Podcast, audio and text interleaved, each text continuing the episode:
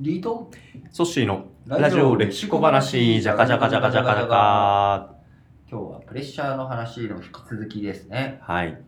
前回、那須の夜市のうん。話をしましたね。しましたね。はいそこから改めて今回ね、こういろんな話を展開していければと思うんですけど、うんまあ、前回ね、はい鎌倉時代の日本人だったので、うん。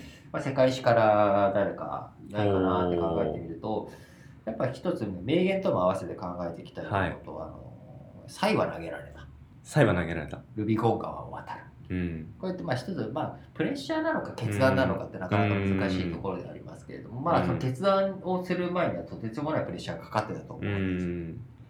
カエサルっていう人がですね、ローマからこうガリ当時のフランスにうん。こうローマに敵対する人たちを倒して、自分の領域とうん。か勲章とか功績を上げてったわけです、うん。ところがローマ本国からすると、カエサルの力がどんどん強くなっていく、うん。これはちょっとまずいんじゃないかうん。脅威になり得脅威になるるんじゃないか。そう。するとカエサル帰ってこいと。はい。で軍隊を引き連れてローマ本国に入るっていうのはうん。重大な規律違反なんですね、軍隊を引き連れて本国に入ること。なぜならその軍隊を使ってクーデターを起こせるかもしれないから、基本的に軍隊をはい。こう引き連れて、まあ、当時のイタリアですから、うんイタリアに入ってくるのはそれはダメなわけですよ。でも、カエサルは？カエサルはルビコン川そのまさに領域の境界う線をん。越えて軍隊引き連れてはい。入っていきうんクーデターを起こしたわけですね。まあそのままローマに突入して自分が権力を握るはい。という行動に打って出たわけです。うん。まあ、これを決断する前っていうのはやっぱりドキマキするわけうですし、んルビコン川をいざ渡るっていうところをじゃあどうしますかはい。というところで彼はじっと考えるわけうですよ。ん。そこで才は投げられた。うん。もう天に運を任せたわけです、はいこれは一つやっぱりプレッシャーを跳ねのけるっていう意味では、あ一つ大切な考え方なのかなと思っていて、まあ、前回の那須野洋一さんもね、うん結局神頼みしてましたうと、ん。ね、南無八幡大菩薩と、うん。南無ってこうあの帰依するっていうはい。仏教語なのに、八幡大菩薩って神道だからなかなか面白い表現だなって今 うん。改めて口に出して考えてうんそうです。けどサイは投げられたってもうサイコロを振ったと、うん。でサイコロがどういう目が出るかなっていうのはもう知らんと。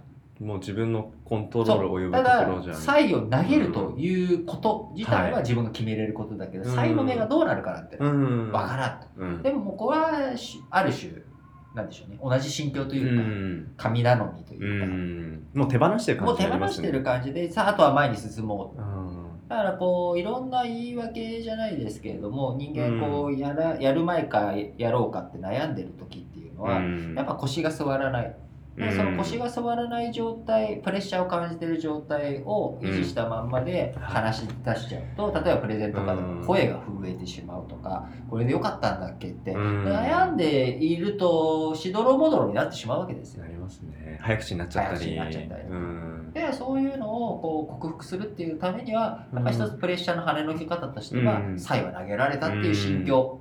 ダム八幡大菩薩っていう心境っていうのはうん。やっぱ一つこう大切な観点なんだろうなと思いますね。ねやっぱりカエサルの中でもそのルビコン川を渡るっていうのが彼の人生の中でもそれはね大きいターニングポイントなわけですよ。そうですよね。まあ、我々こう会社を辞める時なんてまさにルビコン川を渡るというかうんそういった心境に近しいものがあると思うんですよね。うんだからこうソッシーにとって今まで人生でこう一番こう才は投げられたっていう感じになったタイミングってなんかあります、もうあの人事を尽くして天命を増すじゃないですけれど。いや、まあ、今冒頭そのリートンが言ってくれましたけど仕事選びでやっぱうんうんりその会社員に戻るかそのフリーランスになるかまあそのある会社に勤めていて、うんうんうん。で次のキャリアを考えた時に、まあ先が見通せないけれどもただチャレンジしたいっていう気持ちがある方にやっぱり自分の矛先を向けようと思った先には道筋はないんですけどまあ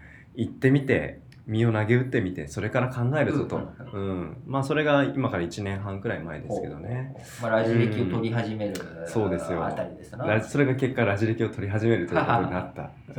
つながっていったわけですけど、うん。やっぱこう、はい。才を投げる瞬間っていうのは、うん。才を投げるまでは、あれですけど、うん。こう最後投げちゃったらもはや手放しちゃったことなのでそうですね。あとは前に進むしかないですし、そこで投げた際を掴みに行こうとして、うん。やっぱなしよっていうことをしてると、こうなかなかうん。腰が座らないといそううか、ですね。プレッシャーはいつまでもプレッシャーのまんま残るんだろううなと。ん。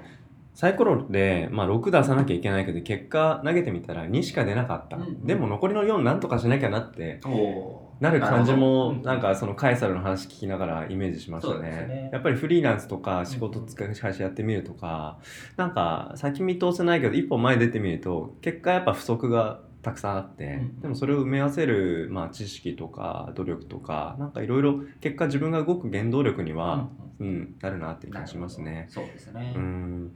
じゃあ、まあ、前回はね鎌倉時代の日本人ということで今回はカエサル。次回なんかもう一個ぐらいエピソードね何かありますかね？あそれでまたね、プレッシャーについて次回も話していけたらいいはいですか、、はい、そんな形で今回のエピソード終わりかなと思います。ラジオ歴史歴史小話お相手はリートンとソシでした